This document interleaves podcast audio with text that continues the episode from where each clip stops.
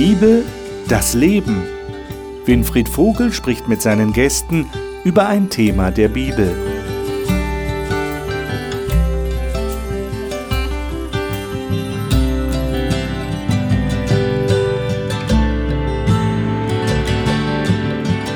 Schön, dass Sie bei unserer Talkrunde zur Bibel, zu biblischen Themen dabei sind. Wir reden über ein Thema, das wir zurzeit in der Bibel nachvollziehen. Es wird meistens mit Haushalterschaft bezeichnet, aber es geht eigentlich nicht nur um Geld. Das haben wir schon bei der letzten Sendung festgestellt. Es geht um viel mehr. Es geht eigentlich um eine Lebensphilosophie. Es geht um eine Grundeinstellung. Und das werden wir auch heute beim Thema merken, mehr oder weniger. Da könnte man jetzt gleich dran denken, aha, will ich mehr haben oder kann ich mit weniger auskommen? Und wir denken dann sehr schnell in diesen Kategorien. Habe ich genug? Habe ich genug zu essen? Habe ich genug Geld auf der Bank?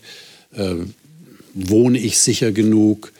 Habe ich das erreicht, was ich im Leben erreichen will? Aber wir werden auch heute wieder feststellen, dass es um etwas viel Tieferes geht.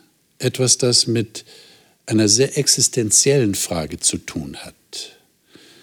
Und dieser Frage wollen wir nachspüren. Und ich bin mal gespannt, was wir mit den Gästen hier herausfinden werden. Die Gäste sind da. Ich möchte sie Ihnen jetzt gerne vorstellen, wie ich das immer tue. Ich freue mich, dass die Gäste hier sind. Marion Gaffron ist bewusste Christin und aktiv in ihrer Freikirchengemeinde. Sie ist als Coach im privaten und betrieblichen Bereich tätig und setzt sich außerdem dafür ein, dass Menschen einen liebenden und barmherzigen Vater im Himmel kennenlernen können. Gabi Pratz lebt mit ihrem Mann im Odenwald und arbeitet als Redakteurin beim Hope Channel. Zusätzlich engagiert sie sich in ihrer Kirchengemeinde vor allem für die Teens, mit denen sie die Bibel liest, weil es ihr wichtig ist, dass sie Jesus persönlich kennenlernen. Alberto Mambranza kommt ursprünglich aus Mosambik und arbeitet derzeit als Pastor im Raum Hagen in NRW. Er sagt, erst mit seiner Entscheidung für den Glauben an Gott konnte er sich in der Bedeutung seines Vornamens wiederfinden. Alberto, der Edle, aus vornehmem Geschlecht. Marcio Gonsalves ist in einer christlichen Familie aufgewachsen und mit sieben Jahren nach Deutschland gekommen. Er arbeitet als Lehrer für Mathe, Physik und Religion am Schulzentrum Marienhöhe in Darmstadt und vermittelt seinen Schülern mehr als nur Wissen. Ich würde gerne mit euch einen ganz grundsätzlichen Text zu Anfang lesen. Der steht im 1. Mose, also ganz am Anfang der Bibel. Für Leute, die die Bibel kennen, ist das ein sehr bekannter Text. Aber wir wollen ihn heute mal unter einem, aus einer ganz bestimmten Perspektive lesen, nämlich aus der Perspektive unseres Themas. Und ich würde mal äh, jemanden bitten, vielleicht Alberto, du hast die Lutherbibel. Lutherbibel 84 die Verse 1 bis 6 mal zu lesen. Okay. Aber die Schlange war listiger als alle Tiere auf dem Felde, die Gott der Herr gemacht hatte, und sprach zu, den, zu, de, zu dem Weibe, ja, sollte Gott gesagt haben, ihr sollt nicht essen von allen Bäumen im Garten? Da sprach das Weib zu der Schlange, wir essen von den Früchten der Bäume im Garten. Aber von den Früchten des Baumes mitten im Garten, hat Gott gesagt, esset nicht davon, rührt sie auch nicht an, dass ihr nicht sterbet. Da sprach die Schlange zum Weibe, ihr werdet keines des Todes sterben, sondern Gott weiß, an dem Tag, da ihr davon esset, werdet eure Augen aufgetan und ihr werdet sein wie Gott und wissen, was Gott, was gut und böse ist. Und das Weib sah, ähm, dass von dem Baum gut zu essen wäre und dass eine Lust für die Augen wäre und verlockend weil er klug machte. Und sie nahm von der Frucht und aß und gab ihrem Mann, ähm, der bei ihr war, auch davon und, und der aß. Mhm. Dankeschön. Äh, das ist eine bekannte Geschichte, das ist die berühmte Versuchungsgeschichte, der, der, die Geschichte vom Sündenfall, wie es auch genannt wird. Was war eurer Meinung nach das, das Problem? Es scheint auch so zu sein, wie seht ihr das, dass Eva nicht zufrieden war mit dem, was sie hatte. Oder sie, sie wollte mehr haben. Sie wollte jetzt sogar etwas haben, was Gott gesagt hat, dass sie nicht haben sollte. Äh, war das so, so ein, ein Grundproblem, so eine Grundstimmung, die da im Paradies plötzlich da war? Was meint ihr? Wie schätzt ihr das ein? Ja, die Frage stelle ich mich auch, weil ähm, es ist ja eigentlich nicht, nicht Böses. Ja, sie sagt, also der, ähm, der Baum sah gut aus und es war verlockend, es macht klug. Ähm, das ist im Grunde das, was, ähm, was jeder von uns so sucht. Etwas mehr, das Leben zu optimieren, zu maximieren. Und ähm, wenn es klug macht, allemal. Also insofern. Also wenn sie so nach dem bekannten Motto gelebt hätte, weniger ist mehr, kennt ihr sicherlich, dann wäre das nicht passiert. Ich weiß nicht, ob das die Grundstimmung war. Okay. Ähm, sie fängt ja nicht das Gespräch an. Ich weiß jetzt nicht, warum sie da entlang spaziert ist mit dem Adam, aber die Schlange fängt ja das Gespräch an. Und es ist davor beschrieben, dass es das listigste aller Tiere war. Also schon die Fragestellung. Und man merkt ja an der Fragestellung, eigentlich stimmt das so nicht. Also Gott hat ja nicht gesagt, dass äh, von den Früchten, dass keine Früchte der Bäume gegessen werden dürfen. Also da sind so Halbwahrheiten drin, die vielleicht auch irgendwie weiß ich nicht, was angetriggert haben. Ich weiß es nicht. Ich glaube aber nicht, dass es schon von vornherein eine Grundstimmung gewesen mhm. sein muss. Aber dass da vielleicht irgendwas mhm. Mhm. wachgerufen wurde, möglicherweise. Ich weiß es nicht. Ähm, die Frage könnte da noch mehr sein als das, was ich kenne. Okay. Okay. Und Gott hat vielleicht, war Gott wirklich ehrlich? Also hat er vielleicht was verschwiegen? Was vorenthalten. Was vorenthalten? glaube auch, das Bedürfnis ja. wurde geweckt durch die Schlange. Ich ja. glaube, bis dahin war sie eigentlich ganz zufrieden, hat vielleicht manchmal so geguckt, so im Vorbeigehen. Und jetzt kommt die Schlange und weckt das Bedürfnis. Also mich erinnert das auch an Werbung. Ja, wir kriegen die Plakate präsentiert und im Fernsehen und überall so die Werbung. Und hm, auf einmal merkt man, oh, jetzt hätte ich doch Appetit da drauf. Ne? Bis gerade war ich noch zufrieden, aber jetzt habe ich Appetit. So, so wirkt das hier. Da ist jetzt was, so ein Stachel, und der fängt an zu arbeiten und Begierde zu wecken. Mhm. Ich habe jetzt gerade das Stichwort gebracht, Gott, oder sie hat den Eindruck, dass Gott ihr was vorenthält. Mhm. Äh, kann das auch so ein bisschen der Grund gewesen sein, das Gefühl, eigentlich würde mir etwas zustehen? Weil ich kann ja von allen Bäumen essen, warum jetzt nicht von diesem Baum? Ja, das ist ja das, was die Schlange suggeriert. Die das, suggeriert das ist, was sie suggeriert, ja, genau. Gott enthält dir Und aus einem bestimmten vor. Grund. Er will nicht, dass ihr so klug werdet wie er. Aber erstmal kann man ja feststellen, dass sie unter paradiesischen Bedingungen gelebt haben. Ja. Leben im Überfluss, alle anderen Bäume, die dauernd Früchte bringen. Das heißt, ähm, das Bedürfnis musste tatsächlich geweckt werden, von außen fast. Aber irgendwie, sage ich mal so, fielen sie darauf ähm, rein. Und ich glaube, uns geht es oft ähnlich dass wir, obwohl wir etwas nicht brauchen, wir sehen es und dann wollen wir es. Und manchmal, und bei uns ist es oft der Fall, haben wir auch die Möglichkeiten, es zu bekommen. Und dann tun wir es einfach. Wir nehmen das, was mehr ist, auch wenn es nach einer Weile gar nicht mehr nach mehr aussieht. Und würdet ihr sagen, das ist ein Grundproblem, das auch wir als Menschen haben, dass wir den Eindruck haben, uns steht etwas zu und wir nehmen es uns deshalb, weil wir den Eindruck haben, es steht uns zu? Und Gott lässt es uns nicht? Na, ich weiß, ich würde gerne noch mal kurz darauf. Ich bin mir nicht sicher, ob sie jetzt gedacht hat, da steht mir was zu. Aber okay. rein objektiv gab es ein Tabu. Mhm. Nämlich das Tabu, das Gott gesetzt hat und gesagt hat, davon nicht essen. Mhm. Von diesem einen. Ja. Jetzt hat er aber auch die Neugierde in die Menschen gelegt. ja? Das heißt, die Neugierde, warum, weshalb, was steckt da dahinter, sie kannten das ja noch nicht. Also ich jetzt mal wirklich ganz, ganz im Positiven gesprochen, kann ja die Neugier auch getriggert sein, da ist ein Tabu. Warum ist das so? Was ist da dahinter? Und dann kam diese, diese ja, hm, könnte da Gott vielleicht was vorenthalten haben. Aber ich glaube nicht, dass das da war. Mhm. Jetzt könnte man darüber philosophieren, warum hat Gott das gemacht? Mhm. Aber letztendlich läuft es für mich dann auf die Frage raus, vertraue ich darauf, dass Gott es gut mit mir meint? Also ich würde noch nicht mal den Schritt des Vorenthaltens gehen. Das ist nochmal eine andere Frage. Aber vertraue ich darauf, dass da nicht was, dass es einen Sinn macht, auch wenn ich ihn nicht verstehe. Ja. Ja, dass da irgend, dass es einen Grund hat. Und Ja, vertraue ich darauf, dass ich mit allem versorgt bin, was ich Ja. brauche. Ja, und Also dass es Gott gut das. meint. Ja, das ist gut. Ich sehe das aus dieser Perspektive. In, im, Im Grunde fühle ich mich so wie, äh, wie Eva. Ähm, in der Persönlichkeit, also für mich, ähm, ist sie mir relativ sympathisch. So eine Frau, die nicht äh, einfach da ruht auf dem Status quo, sondern ähm, versucht eben mehr aus dem zu machen, was sie an Möglichkeiten hat. Ähm, wenn etwas interessant ist, wenn sie etwas mehr wissen kann und ähm, ähm, wenn sie ihr Wissen erweitern kann und solche Sachen. Also das finde ich, das finde ich spannend. Ähm, aber dann, ähm, das andere ist tatsächlich das. Wenn, wenn da ein Gott ist, dem sie vertraut, der gesagt hat, das ist nicht gut für dich, dann ist das für mich jetzt die Auseinandersetzung. Ich glaube, ich würde das mit Gott ausmachen und nicht mit der Schlange. Ähm, vielleicht wäre das so die, die Option, dass die Eva zu, zu Gott geht und sagt, äh, ähm, wie, wie, erklär mir das. Ne?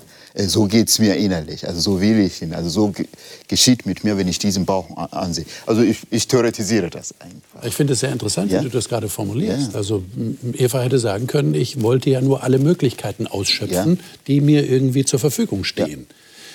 Das ist aber, das erkennen wir natürlich an dieser Stelle, ist eine Rationalisierung. Ne? Also da, da rationalisiert jemand äh, das, was eigentlich nicht gut ist. Ähm, sind wir in derselben Gefahr? Und, und wie kann man das vermeiden? Wie kann man dem vorbeugen, dass man nicht in diese Rationalisierungsspirale kommt? Ich erkläre mir das irgendwie und biege es mir so zurecht, dass es dann passt. Wie, wie, wie, wie würdet ihr das beurteilen? Aus eurem eigenen Leben? Also ich finde, dass man das ja, also äh, ich sehr häufig mache, also mit ganz profanem Beispiel. Ich habe irgendwie Lust, Schokolade zu essen. Sage ich, na ja, ach, äh, ich habe schon so lange nichts gegessen und ich gehe ja sowieso morgen wieder Sport machen und das ist schon alles okay, ja. Also ähm, da kommen ganz schnell Argumente, die haben wir immer bereit. Und das kann jedes Thema in unserem Leben sein. Wenn wir irgendwas fok- anfokussiert haben, was wir haben wollen, dann sind wir ganz schnell dabei, Gründe zurechtzulegen, warum das auch schon ganz gut so ist. Und oft kommt ja die Einsicht dann nachher. Ja, also ich habe auch mal so einen netten Spruch äh, gehört, der hat mir auch da echt weitergeholfen, weil Frauen ja immer sagen, ähm, Schokolade macht glücklich. Und dann sagte mal eine, ja, aber nicht, nach 20 Minuten nicht mehr. Dann wirkt es nicht mehr. Wenn ich es gegessen habe und dann die Reue kommt, ach Mist, hättest du doch, ja. Also diesen Schritt weiterdenken, das war für mich da drin, also die Botschaft finde ich genial, ja. Also Moment innehalten und mal eben den Schritt weiterdenken nach diesem kurzfristigen Glücksgefühl, was kommt dann? Und das auch in größeren Lebensthemen. Nicht einfach drauf losschießen, weil ich jetzt da gerade Lust zu habe, sondern mal einen Schritt weiter überlegen, was kommt dann? Was passiert morgen oder nächstes Jahr, wenn ich diese Entscheidung treffe? Jetzt halten wir natürlich fest, damit nicht irgendwelche Zuschauer in Zweifel kommen, Schokolade essen ist nicht Sünde. Aber Es war ein aber es profanes kann, Bild. Es Ja. kann, ein, es kann schon symbolhaft sein. Genau, so habe ich auch, nein, so hast du es auch gemeint. Ja, symbolhaft für, für Anfechtungen oder Versuchungen, die ich habe im Leben. Und, und wie, Ja, so Dinge, wie wo man damit um? manchmal nachher denkt, hätte ich mir eigentlich auch sparen können. Ja. Also wenn man ein bisschen reduzieren möchte, dann ist es ganz sinnvoll, man Ja. erspart sich das. Aber ähm, das sind so diese kleinen Versuchungen, wo man dann, also ich- wo ich finde, die einem einen Spiegel vorhalten. Das ich. Ja, ja. Also ich würde mal gerne ein anderes Wort gebrauchen für das Rationalisieren. Okay. Ähm, ich sag mal, sich schönreden. Und ich glaube, dass das was ist, was unser Gehirn manchmal ganz automatisch macht. Oder wer auch immer das steuert. Ja? Also das ist ein, ich, ich erkenne das nicht immer, Nee. sondern das läuft eigentlich von alleine ab. Ganz Äh, Das heißt, der erste Schritt ist schon mal zu überlegen, ist es jetzt wirklich so oder rede ich mir das schön? Ja, und dann dahinter, eigentlich dahinter zu gucken, warum ist das jetzt so stark, warum will ich das jetzt unbedingt haben, obwohl es vielleicht einen anderen verletzt, warum, warum, obwohl es vielleicht einfach eine Folge hat, die mich nachher auch schmerzt. Ähm, und dann sehe ich einen, vielleicht einen Mangel. Möglicherweise ist da irgendwas, wo ich denke, ah, hm, habe ich jetzt verdient. Nur hat das ja sehr viel mit unserer Gefühlswelt zu tun, klar. oder? Ja. Ja. Äh, wie, wie kriegten ihr das in den Griff? Also ich habe das Gefühl, ich will das jetzt haben. Und du hast gerade gesagt, es verlässt vielleicht jemand anders oder es ist mir selber zum Nachteil, wenn ich mal vernünftigerweise Wenn drüber nachdenke. weiß, ja. Aber meine Gefühlswelt steht dagegen und ich will das unbedingt haben und ich glaube, ich werde glücklich damit. Nicht nur Schokolade, sondern viel schwerwiegendere Dinge. Wie kriege ich meine Gefühlswelt in den Griff? Hasio. Ja, also das finde ich generell interessant. Dass wir nachdenken können, dass wir rationalisieren können, ist ja auch Teil von dem, was Gott uns geschenkt hat. Das ist auch etwas, was, wir, was uns die Freiheit gibt. Zum Beispiel auch die Freiheit, ähm, Gott zu lieben oder ihm dankbar zu sein. Äh, Das Problem ist, wenn wir ein inneres Verlangen haben und dann erst die Gedanken kommen, um, um das zu unterstützen, ja, wie man das unter Kontrolle bringen soll, weißt du vielleicht. Ja, nee. ich habe da auch keine Idee. Äh, Nur, ich bin ja ein bisschen einen Schritt zurückgeblieben. Ähm, ich habe noch nicht das Gefühl, dass, ähm, dass ein, ein Gefühl zu haben für etwas oder ein Verlangen zu haben grundsätzlich falsch ist. Also da bin ich noch nicht an, angekommen. Ähm, ich meine, es ist, es ist auch geschenkt. Also diese, diese Sehnsucht, ähm, etwas, etwas mehr zu haben oder ähm, Neues ausprobieren und Neues zu gestalten. Das trägt doch zur Das Entwicklung Leben- der Menschheit es, bei, es, oder? Es, es ist Entwicklung, also das gehört dazu.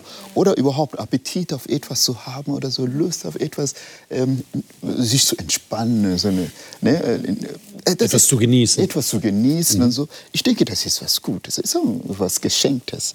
Ähm, die Geschichte ist ja, wenn ich dann aber weiß, dass das negative Folge hat, ja, dann, ähm, dann muss ich mich mit dem Gefühl auseinandersetzen, ähm, was fehlt mir denn da?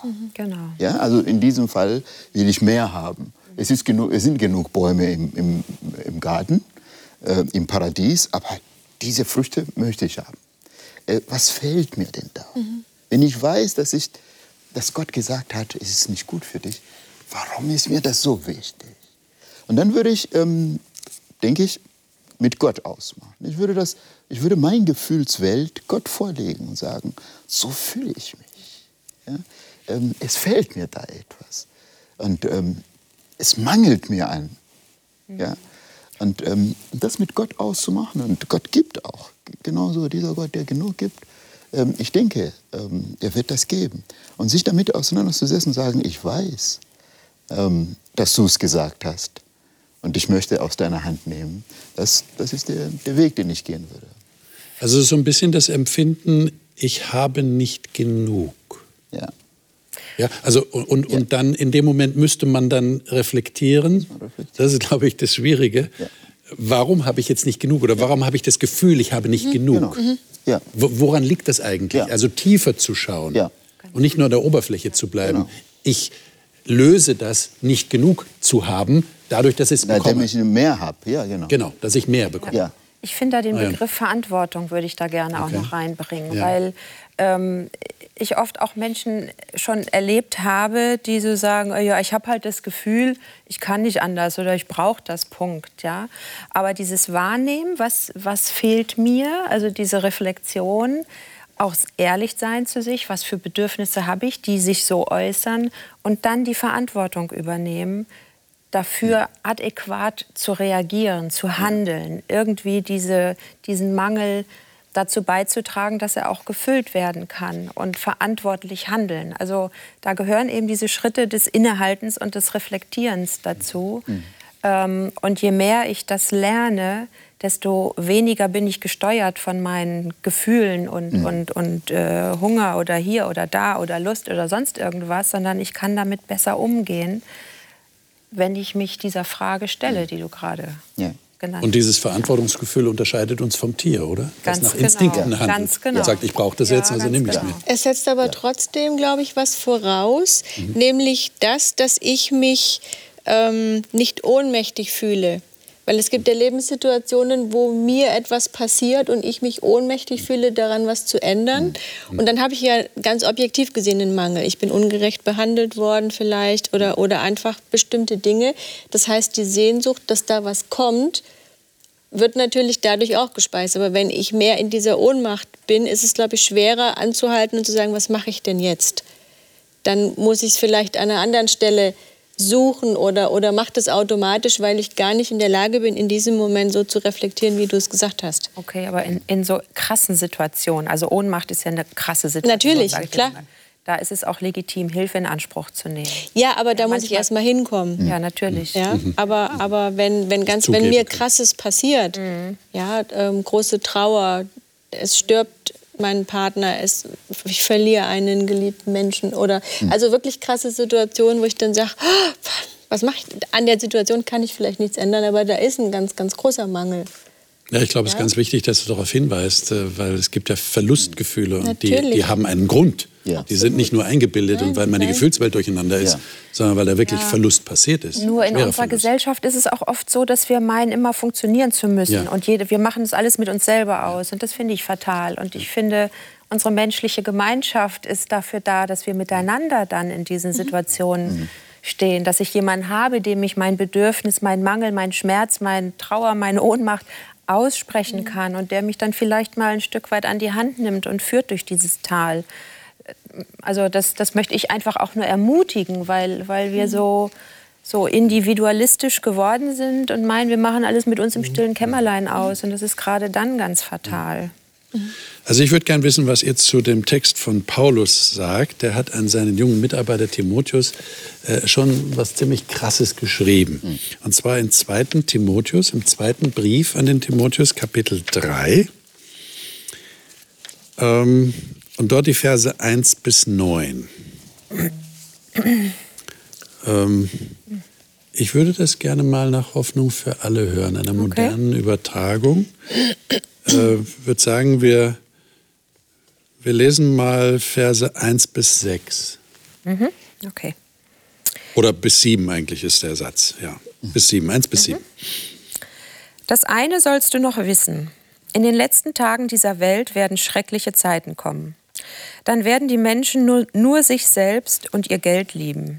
Sie werden sich wichtig tun und sich selbst überschätzen, einander verleumden und sich gegen die Eltern auflehnen, weder Dank noch Ehrfurcht kennen. Lieblos und unversöhnlich werden sie sein, ihre Mitmenschen verleumden und hemmungslos leben, brutal und rücksichtslos. Sie hassen alles Gute, Verräter sind sie, unbeherrscht und aufgeblasen. Nur ihr Vergnügen haben sie im Kopf und wollen von Gott nichts wissen. Nach außen tun sie zwar fromm, aber von der Kraft des wirklichen Glaubens wissen sie nichts. Hüte dich vor solchen Menschen. Einige gehen sogar von Haus zu Haus und versuchen dort vor allem gewisse Frauen auf ihre Seite zu ziehen. Diese Frauen sind mit Sünden beladen und werden nur von ihren Leidenschaften getrieben. Sie wollen jederzeit etwas Neues hören, sind aber unfähig, die Wahrheit zu erkennen. Also ich weiß nicht, wie es euch geht, aber so, so einen Text liest man ja nicht unbedingt gern. Das ist ein langer Katalog, Ja. äh, der hört gar nicht mehr auf. Also es kommt eins dazu und noch eins und noch eins.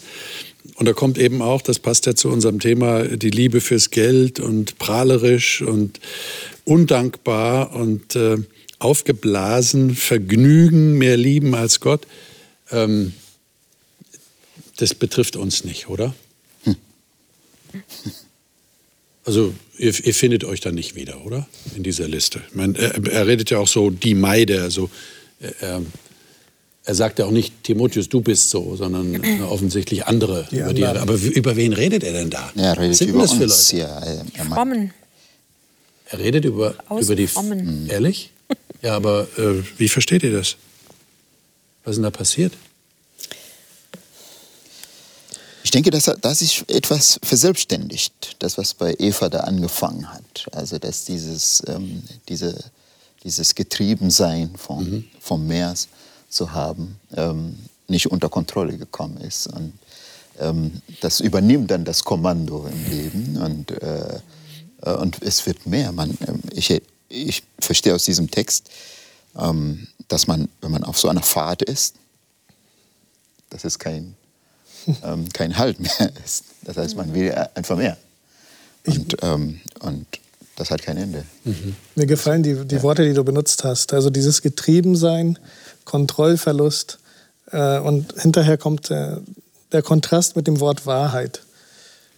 Wahrheit und Freiheit. Das heißt, hier geht es tatsächlich darum, äh, dass Gott nicht möchte, dass wir unsere Freiheit aufgeben, indem wir Getriebene sind, aber das ist häufig unsere Situation. Das, was da beschrieben wird, ähm, sehr negativ, sehr einseitig und trotzdem, glaube ich, kann sich jeder von uns hier und da wiederfinden, ähm, weil wir manchmal Getriebene sind von unseren Wünschen.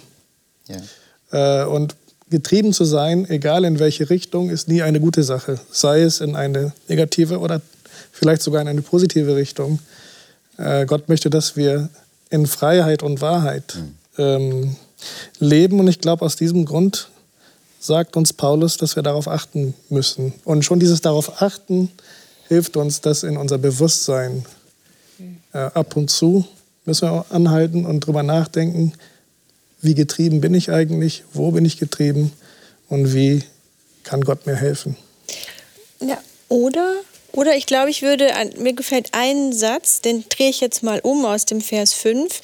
Ähm, sie werden so tun, als seien sie fromm, doch, doch die Kraft Gottes, die sie verändern könnte, werden sie ablehnen. Also ich drehe das jetzt um und sage, ich bin in dieser Situation, aber ich möchte gerne, dass die Kraft Gottes, die mich verändern kann, auch verändert. Weil wenn Eva in diese Falle getappt ist, die, die perfekt geschaffen worden ist, da war noch nichts davor, was zwischen ihr und Gott gestanden hätte.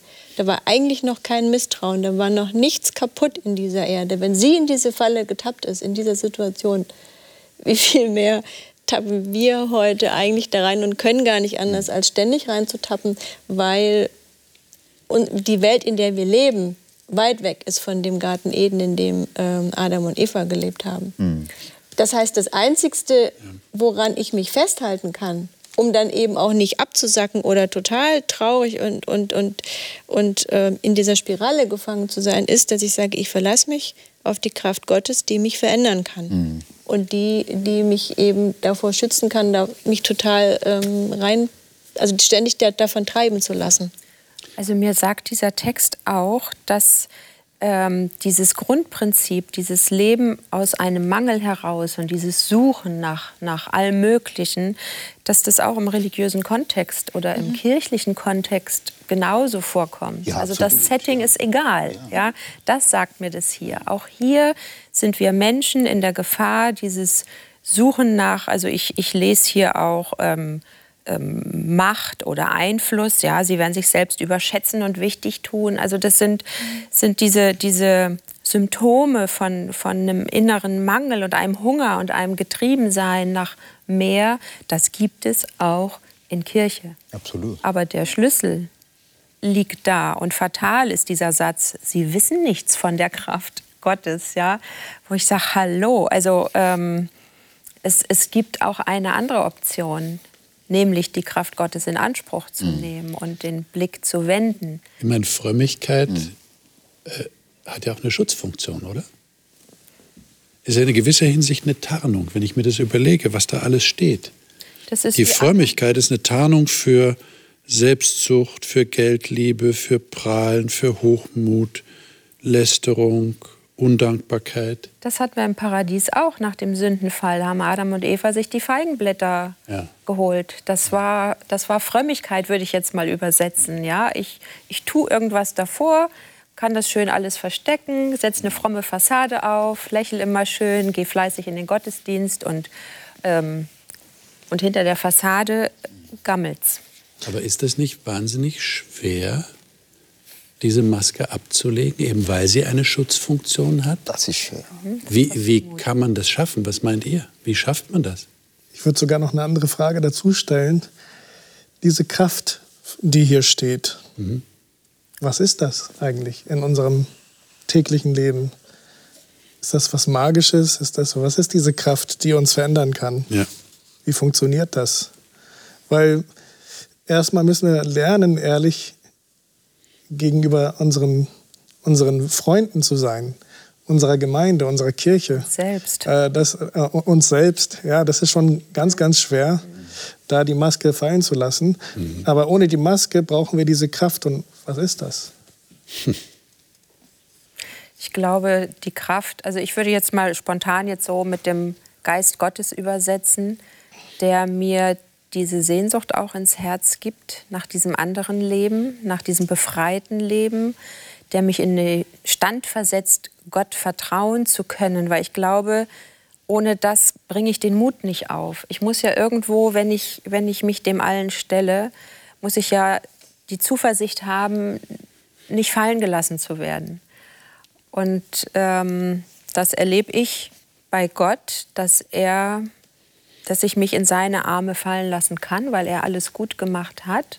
Und da wiederum steckt dann die Kraft auch wieder drin, ähm, dass sich was verändert in meinem mhm. Leben. Mhm.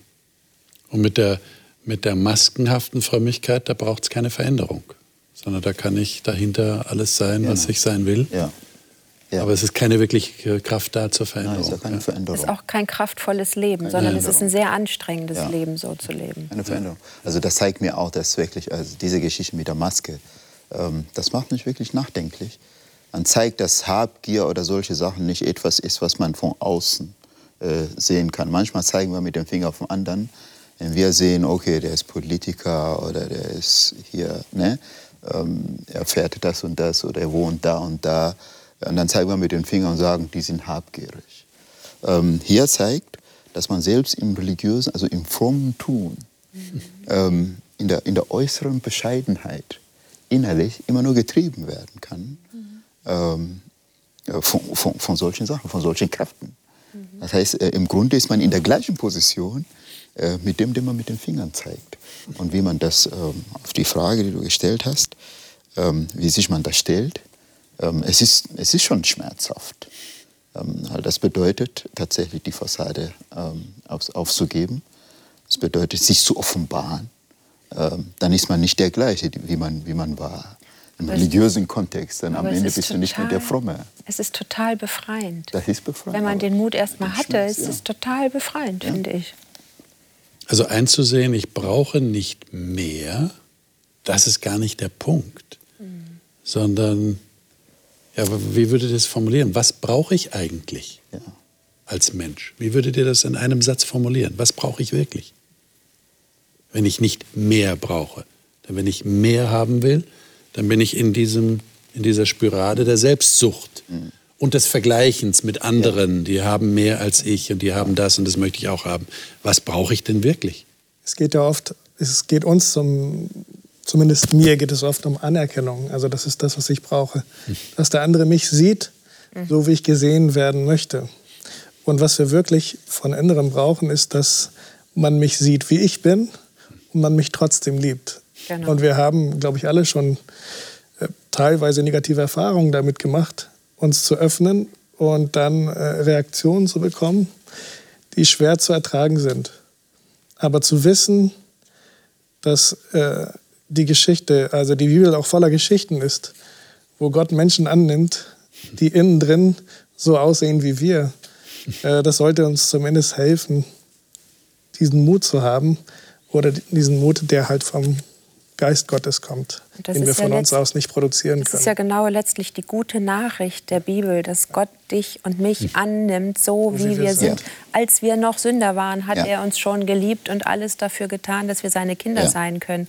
Und ich glaube, das ist das, was wir brauchen, das Bewusstsein, ich bin das Kind Gottes. Ja. Also ich, ich denke so an, an, ein paar Begriffe, die Paulus immer so verwendet und sagt, ähm, an einer anderen Stelle über Jesus, er entäußerte sich. Also das ist so diese alte Sprache. Was heißt das? Ähm, das heißt, ähm, das heißt, er, er geht aus sich heraus, so praktisch. Das heißt, er, er verlässt sein, äh, seinen Platz und nimmt Gestalt an. Er, er, lässt etwas los. Er lässt etwas los. Mhm. Und an einer anderen Stelle sagt Paulus, es ist in einem anderen, völlig anderen Zusammenhang, ähm, ich lebe nicht mehr ich, sondern ähm, Christus lebt in mir. Das ist die Frage des, wie, wie gehe ich damit um? Also wie kann ich, wie kann ich von dieser Position, von diesem Ross, den ich aufgebaut habe, ähm, runter in eine Position der, der, der, Kindschaft Gottes. Das heißt also nicht, nicht mehr ich. Ähm, ich bin es nicht mehr, sondern Christus lebt in mir. Ja, aber ich glaube, das kann man nur erleben. Sonst bleibt es eine schöne Theorie. Ja. Also sorry, ja, alle absolut. Worte kannst du zitieren. Ähm, Und das kann eine Weile dauern. Also ich bin in einem christlichen Elternhaus aufgewachsen. Das war für mich nie was, nie eine Frage, dass es so ist.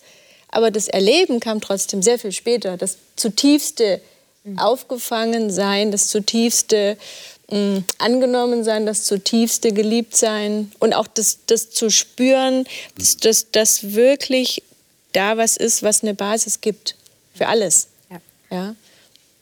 Also das muss man, glaube ich, erleben und einfach ausprobieren zu erleben. Ähm, gut, in meinem Fall hat es eine Krise gebraucht. Das ist vielleicht nicht immer so, aber Häufig. das ist Ähm, häufig so. Ja, ja, würd ich also sagen. die Krise, nichts mehr tun zu können in einem Burnout und dann plötzlich, wenn die Leistung weg ist, dann bist du auf dem Grund dessen, was dich trägt. Zumindest hast du dann nichts anderes mehr. Ja? Und dann zu sagen, okay, ähm, trägt es tatsächlich. Das habe ich nicht gesagt, das habe ich dann erlebt, weil ich keine Wahl hatte. Ähm, aber das hat mich verändert. Ja, dieses ganz, ganz tiefe innere Erleben. Äh, und das setzt sich auch fort. Ist das dann der Punkt, äh, dass man sagt, das stimmt, was der Petrus sagt, in 2. Petrus 1? Wir haben noch ein paar Minuten, können das vielleicht mal kurz anschauen. Ähm, 2. Petrus 1, da sagt er hier in Vers 3, seine göttliche Kraft hat uns alles zum Leben und zur Gottseligkeit oder Frömmigkeit, kann man auch dafür sagen, geschenkt. Durch die Erkenntnis dessen, der uns berufen hat, durch seine eigene Herrlichkeit und Tugend. Ähm, ist das das Empfinden, was man dann hat? Ich habe alles geschenkt bekommen und ich alle Anerkennung, die ich eigentlich tief drinnen brauche, alle Annahme, alle Liebe. Ist das dieser Punkt, den du gerade angesprochen hast? Wie, wie seht ihr das? Dass ihr sagen könnt, ja, genau, das stimmt, was der Petrus sagt. Mir ist alles geschenkt worden. Ich brauche eigentlich nicht mehr. Oder ist das jetzt zu rosarot gesehen? Also ich erlebe, dass es ein immer wieder tägliches Ringen darum ist und dass ich, ähm, also we- wenn ich, wenn ich so mal so ein paar Tage nicht so mit Gott im Dialog war, dann komme ich wieder so in diese, ich sage jetzt mal so weltliche Spirale, das Wollen, haben wollen und so weiter. Und immer wenn ich hier, mir gefällt es, ähm, hier in, in der Hoffnung für alle heißt es dann, denn wir haben ihn kennengelernt. Er hat uns in seiner Macht und Herrlichkeit zu einem neuen Leben berufen. Okay. Und dieses ihn kennengelernt, das ist für mich der Schlüssel. Und das hört nie auf. Aber das erfordert, dass ich, dass ich mit ihm rede, dass ich über ihn lese, dass ich mit ihm im Dialog bin. Und da merke ich, passiert die Veränderung. Da merke ich auf einmal, wie unwichtig das Haben ist wenn ich in seiner Gegenwart bin und den Frieden wahrnehme, den er schenkt und, und sich die Prioritäten wieder ordnen, weil dann auf einmal klar wird, also was ich jetzt hier haben will, das ist äh, irgendwann völlig irrelevant und spätestens am Ende meines Lebens ist es sowieso überflüssig. Ähm, das, da, da liegt für mich auch die Kraft drin, in dieses ihn kennenlernen und wahrnehmen, was sind seine Werte und Ich meine, ich höre jetzt bei dir so raus, äh, als würdest du auch Gott gegenüber wie ein Kind sein, das zu Mama und Papa sagt, hast du mich immer noch lieb, weil es es ein paar Tage nicht gehört hat. Ist das bei Gott tatsächlich auch so? Oder würden wir uns nicht vorstellen, dass äh, wenn ich, wenn ich gehört habe und erfahren habe durch sein Wort, er hat mich lieb, er hat mich unbedingt angenommen mit so wie ich bin, Ja. Dann ist das meine ich- geregelt. Nee, nee, das meine ich damit gar nicht, sondern bei mir verändert sich was. ah okay. Und ich habe das Gefühl, dass das in seiner Gegenwart sich bei mir sehr viel mehr verändert, als wenn ich eben nicht in seiner Gegenwart bin. Und wenn ich mich von ihm entferne, dass so diese, diese, diese, dieses, ja, wie so die Bibel sagt, so dieses weltliche Denken, so äh, wichtig, Status, was hast du, was bist du, was kannst du und so weiter, dass das wieder mehr die Oberhand gewinnt. Und wenn ich mich in seine Gegenwart begebe und, und dann relativiert sich das wieder. Dann merke ich wieder, nein, dich zu haben, das ist alles, wie der Psalmschreiber sagt. Und in deiner Gegenwart komme ich zur Ruhe. Und dann brauche ich das nicht mehr. Das ist es. Also ich kann diese Geborgenheit bei Gott auch ein bisschen aus dem Auge verlieren. Das meinst du, glaube ich. ne? Ja, Dass, dass ich ja. das nicht so. Na, und was wir so am Anfang gesagt haben, so dieses immer mehr, was einen Mangel versucht, also ein Bedürfnis, ein, eine Sehnsucht versucht vielleicht auch zu füllen, wo ich nach etwas suche und ähm, so diesen Frieden Mhm. Und auch eine daran gekoppelte Zufriedenheit mit manchem oder ein, ein ähm, der tiefer ist als, also ich empfinde diesen Frieden tiefer als so eine friedliche am See sitz Plätscher-Situation. ja, die ist auch friedlich, aber die ist nicht immer in jede Faser. Mhm. Ich kann es nicht anders beschreiben. Die mhm. ist tiefer, diese, diese Zufriedenheit, ähm, weil ich glaube, dass da, dass da was von Gott als Sehnsucht in den Menschen reingelegt ist, ja. ähm, zu dieser ungetrennten ja. Gemeinschaft mit Gott, mhm. zu dieser ungetrennten Zweisamkeit. Mhm. Also, glaube ich, sind wir jetzt an einem ganz wichtigen Punkt angelangt. Äh, und das wäre meine letzte Frage an euch. Ähm, spürt ihr das tatsächlich, diese, diese innere Zufriedenheit, dieses Angekommensein, das auch dann noch trägt, wenn es euch nicht gut geht? Spürt ihr das tatsächlich? Könnt ihr, könnt ihr das einfach sagen und, und auch denen, die jetzt zuschauen und zuhören, äh, bestätigen? Ist das wirklich so? Also ich spüre das vor allen Dingen, wenn ich im Kontakt mit anderen Menschen bin. Ähm, egal wie es mir geht, ähm, wenn ich diese Werte, die wir hier so lesen, versuche umzusetzen. Ich bin Lehrer, ich habe teilweise relativ junge Kids in meiner Klasse, die teilweise nicht immer das Richtige tun aber oft diese Idee schon früh eingeprägt bekommen, dass sie nach irgendeiner Art von Leistung, sei schulisch oder auch sozial, äh, bewertet werden. Und da gibt es für mich eigentlich fast jeden Tag die Möglichkeit, dem entgegenzusteuern. Und das tut mir wiederum sehr gut. Wenn wir versuchen, mehr oder weniger die anderen Menschen mit den Augen Gottes zu sehen, so wie er uns sieht, als eigentlich fehlerhafte Wesen, die aber geliebt werden wollen, wenn wir das versuchen umzusetzen beim anderen, dann kommt es bei uns sofort wieder zurück. Und das ist ein schönes Geschenk, was Gott uns gegeben hat. Diese Gemeinschaft, die tragen kann, auch dann in diesen Momenten, wo es uns schlecht geht ähm, und wo wir dann getragen werden können, durch Gott, der dann teilweise auch andere Menschen dafür benutzt. Liebe Zuschauer, wie geht es Ihnen? Haben Sie auch diese Sehnsucht? Ich bin ganz sicher, Sie haben die auch. Die ist eigentlich jedem Menschen irgendwie eingepflanzt, oder? Die Sehnsucht, ähm, angekommen zu sein, zufrieden zu sein, mit dem Leben zufrieden zu sein, obwohl es ja da vieles gibt, mit dem wir nicht so zufrieden sind. Und wir haben gerade gehört, es ist ja auch gut, dass der Mensch nach Höherem strebt und dass er neugierig ist und dass er sich entwickeln will und doch diese, diese innere Geborgenheit zu empfinden. Und wir haben gerade gehört, äh, auch von meinen Gästen hier, dass, dass es das tatsächlich gibt, diese innere Zufriedenheit. Wenn Sie diese Zufriedenheit noch nicht haben, empfehlen wir Ihnen, dass Sie das mal ausprobieren. Das wurde ja auch hier gesagt. Man muss das erleben. Man muss sich darauf einlassen. Man muss erleben, wie dieser Gott tatsächlich ist und dass er uns bedingungslos liebt und annimmt und uns barmherzig begegnet. Das nächste Mal werden wir über Besitz reden, und zwar von der Perspektive Gottes aus gesehen. Wir reden ja als Menschen viel über Besitz und Eigentum. Es gibt sogar Eigentumsstreitereien die ganze Zeit vor Gerichten und sonst wo. Gott gehört alles. Das ist etwas, was die Bibel uns mitteilt. Was macht diese Perspektive mit unserer eigenen Sicht zu Besitz und Eigentum? Ich glaube, dass das eine sehr faszinierende Frage ist. Sollten Sie nicht verpassen. Wäre schön, wenn Sie dann wieder dabei sind. Bis dahin, bis nächste Woche. Alles Gute. Gott segne Sie.